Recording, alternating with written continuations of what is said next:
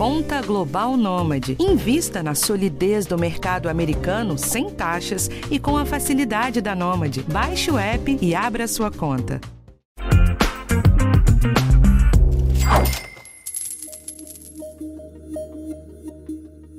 Nesse início de agosto começaram a chegar as primeiras contas de luz turbinadas pela bandeira vermelha patamar 2.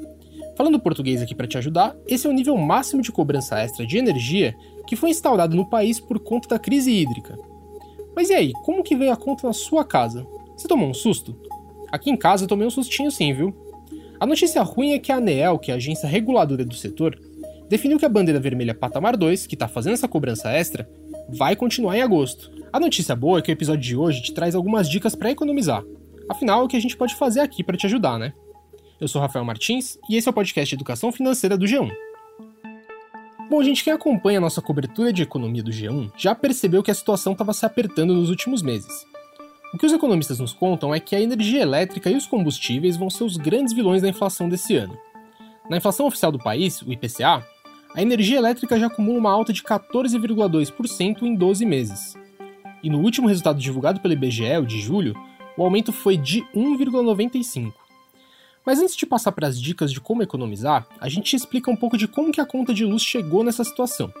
E quem me ajuda hoje é a Patrícia Basílio, que é repórter de economia aqui do G1 comigo.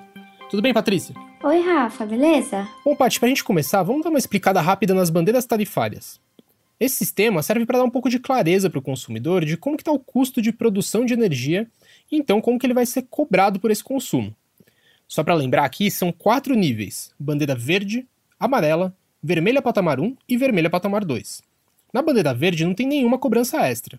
E a cada nível da bandeira que sobe tem um adicional a mais na sua conta de luz. Na vermelha patamar 2, que é o máximo, esse valor chega a quase R$ 9,50 para cada 100 kWh consumido. É isso, Rafa. Parece confuso, mas a gente trouxe um exemplo aqui. Uma família brasileira com consumo médio utiliza 152 kWh, segundo a Universidade Federal de Santa Catarina. Com a bandeira vermelha patamar 2, essa mesma família chega atualmente a pagar uma conta 17,8% maior do que pagava quando a bandeira era verde. Pois é, e quase 20% a mais no orçamento pesa bastante. E já tem um tempo que vem subindo, né? Tem mesmo. A bandeira amarela entrou em vigor no Brasil em março, por determinação da ANEL. Desde então, já tivemos três ajustes para cima: o da bandeira vermelha patamar 1 em junho e bandeira vermelha 2 em julho. Tudo isso por conta da crise hídrica no país. As hidrelétricas são as maiores matrizes energéticas que temos e os reservatórios estão nos níveis mais baixos desde 2001. É, gente, a alternativa que a gente tem para produzir energia é por meio de usinas termoelétricas. E elas são bem mais caras e esse preço é repassado para sua conta de luz. Como não tem previsão de muita chuva para os próximos meses, a tendência é mesmo que a bandeira vermelha fique em vigor por mais alguns meses. Então, Paty, se o prognóstico não é bom, o jeito é cortar consumo, né? Você fez um levantamento aí de quais equipamentos e eletrodomésticos mais consomem energia. Manda a lista aí pra gente. Olha, Rafa, não há nenhuma surpresa. Os verdadeiros vilões da conta de luz no Brasil são a geladeira, o chuveiro elétrico e o ar-condicionado, segundo estudo realizado pelo Instituto de Defesa do Consumidor, o IDEC. A geladeira consome muita energia porque fica ligada 24 horas por dia, sugando calor para gerar frio e assim preservar os nossos alimentos. E esse é, de certa forma, o mesmo mecanismo do ar-condicionado. O chuveiro, por sua vez, tem uma grande participação na conta de luz familiar porque transfere calor por resistência elétrica. Para se ter uma ideia, 15 minutos de banho por dia durante 30 dias resultam em um custo de R$ 23,15 ao mês na bandeira vermelha patamar 2. Não é pouco não. Tá, mas sem ser moderando o ar-condicionado e tomando banhos mais curtos, é meio difícil de economizar com esses equipamentos, né? Tem algum outro jeito? Até que tem, Rafa. Vou começar pela geladeira. Para utilizá-la com consciência, é importante, antes de mais nada, ficar sempre de olho na regulagem do termostato.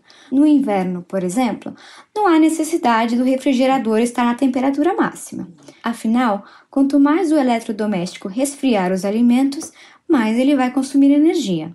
Outra dica é avaliar com certa frequência a borracha de vedação da porta da geladeira. Se ela estiver ruim, pode haver perda de ar gelado. Por fim, tem que evitar aquela mania de abrir e fechar a porta da geladeira toda hora. De forma geral, Há também dicas simples que servem o tempo todo, como verificar fios desencapados em casa e esperar acumular uma grande quantidade de roupas para lavá-las na máquina e para passá-las com ferro. Vou deixar a orientação sobre os gastos com chuveiro elétrico para o Clauber Leite, que é coordenador do Programa de Energia e Sustentabilidade do IDEC. Diminuir o tempo de banho e regular ali o, a temperatura do chuveiro de acordo com a temperatura ambiente porque quanto mais tempo a gente usa, mais energia está sendo consumida e o chuveiro é um dos grandes consumidores dentro da residência né, das famílias brasileiras. É, e também você não precisa colocar o, a temperatura muito quente se, o, se a temperatura ambiente não estiver tão fria. Então, isso também é, muda o, o consumo de energia. Mas são hábitos simples que a gente pode ter, de hábitos de consumo que a gente refletindo no uso e, e, e tendo esse relacionamento com as nossas coisas, né, e, e refletindo qual é o impacto daquilo é, no seu bolso, você pode mudar esses hábitos e, e ter esse ganho na sua fatura de energia. Tá bom então, Paty, mas eu fiquei com uma dúvida aqui. É no inverno que a gente consome mais energia? Certamente no inverno desse ano, com esse frio polar assim, Rafa. Brincadeira à parte, o IDEC afirma que, por enquanto, o inverno é a estação em que consumimos mais energia sim. Por enquanto, porque o aumento do uso do ar-condicionado no país está distribuindo mais o consumo de energia durante o ano. Ouça mais do que o Clauber diz sobre isso. Ainda para a grande maioria dos consumidores brasileiros, o inverno ainda é a estação que se consome mais energia. Isso é refletido aí também nessa, nessas crises que a gente vê, a curva né, de carga do consumo do, das residências aumenta no inverno.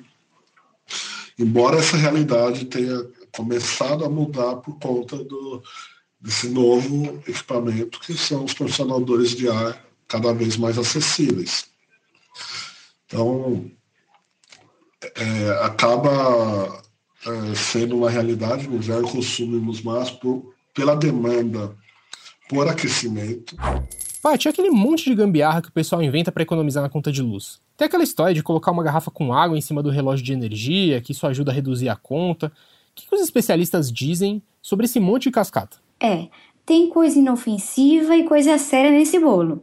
Colocar a garrafa com água em cima do relógio não vai trazer benefício nenhum, mas também não vai dar prejuízo. Mas o que surgiu agora são os pequenos dispositivos chamados de economizadores, que prometem reduzir a conta de luz. Esse produto chega a custar 150 reais e, além de não servir para nada, ainda pode puxar mais energia. O Clauber do IDEC fala mais sobre isso. É bom alertar os consumidores que a gente vê também, principalmente na internet, é, pessoas prometendo aparelhos que você liga na sua, na sua casa que vai reduzir o seu consumo. É, não existe mágica. Infelizmente, é, isso são práticas até enganosas que não vai fazer com que você reduza o consumo. Pelo contrário, às vezes pode até aumentar, como nesse caso desses aparelhos aí que a gente coloca na nossa, na nossa tomada e, e, e acaba tendo um consumo de energia. Então, é, cuidado com, com essas práticas. É, muitas vezes é, é, pode ser até perigosa, que a gente não sabe a procedência desses equipamentos. E uma outra dica, que essa sim pode valer a pena, é, na medida que você for trocando os seus equipamentos, troque por equipamentos mais eficientes. Tá certo, é isso então, Paty? É isso. A gente vai continuar acompanhando o andamento da crise hídrica e das bandeiras tarifárias e vai trazendo tudo para vocês no G1 e aqui no podcast também. Beleza, valeu, até a próxima. Tchau, Rafa. Tchau, pessoal. Bom, gente, esse foi o episódio dessa semana do podcast Educação Financeira. E eu te lembro, toda segunda-feira a gente tem um tema diferente por aqui. O podcast Educação Financeira está disponível no G1, no Globoplay ou na sua plataforma de áudio preferida. Então não deixe de seguir o podcast no Spotify ou na Amazon, de assinar o Apple Podcasts, de se inscrever no Google Podcasts ou no Castbox, ou então de favoritar a gente no Deezer. Assim você recebe uma notificação sempre que um episódio novo estiver disponível. Eu sou Rafael Martins e eu tô de volta na semana que vem. O roteiro é da Patrícia Basílio, a edição é do Thiago Kazudowski e do Giovanni Reginato. Um abraço e até a próxima.